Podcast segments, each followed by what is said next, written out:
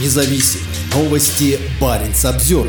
Рабочая группа Арктического совета по защите морской среды Арктики, ПАМЕ, подготовила доклад «Государственные флаги судов в Арктике». За основу была взята ведущаяся ПАМЕ база данных о движении судов в Арктике. В докладе проанализирован состав судов, заходивших в район действия Полярного кодекса в 2022 году. Всего было зарегистрировано 1661 уникальное судно. 1349 из них – это суда под флагом одной из восьми арктических стран – Дании, Исландии, Канады, Норвегии, России, Финляндии, Швеции и США. Еще 96 – это суда под флагом государств-наблюдателей Арктического совета. Государства-наблюдатели участвуют в работе шести рабочих групп совета, но не принимают участие в принятии его решений. В докладе подчеркивается важность понимания того, суда каких стран находятся в районе действия Полярного кодекса, так как это несет последствия для безопасности и сохранения природы. Регистрация судна или флаг, под которым плавает судно, играет жизненно важную функцию в обеспечении безопасности на море, а также в защите и сохранении морской среды, говорится в докладе. Увязывая судно с государством, система регистрации судов создает международные законные права и обязанности как для судна, так и для государства, под флагом которого оно плавает. В ответ на опасения по поводу роста судоходства в полярных регионах 1 января 2017 года вступил в силу Международный кодекс для судов, эксплуатирующихся в полярных водах, принятый Международной морской организацией. В кодексе установлены требования к судам в зависимости от ожидаемой ледовой обстановки в предполагаемом районе плавания. Кроме того, у операторов судов должна быть стратегия действий по избежанию опасных льдов и опасных температур. Хотя основной ответственностью судовладельцев и операторов является безопасная, эффективная, экологически обоснованная эксплуатация их судов, а также безопасность и благополучие их экипажей, государства флага не только обладают полномочиями, но и несут ответственность за обеспечение соблюдения правил на судах, плавающих под их флагом,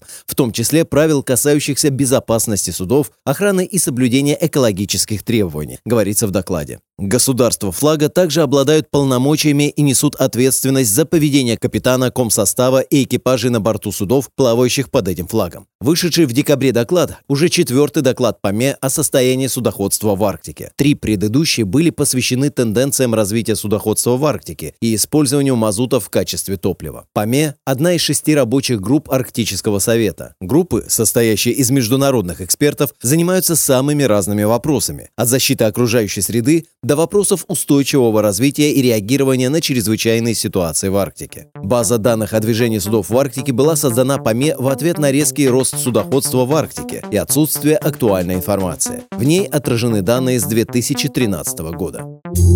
Парень Обзервер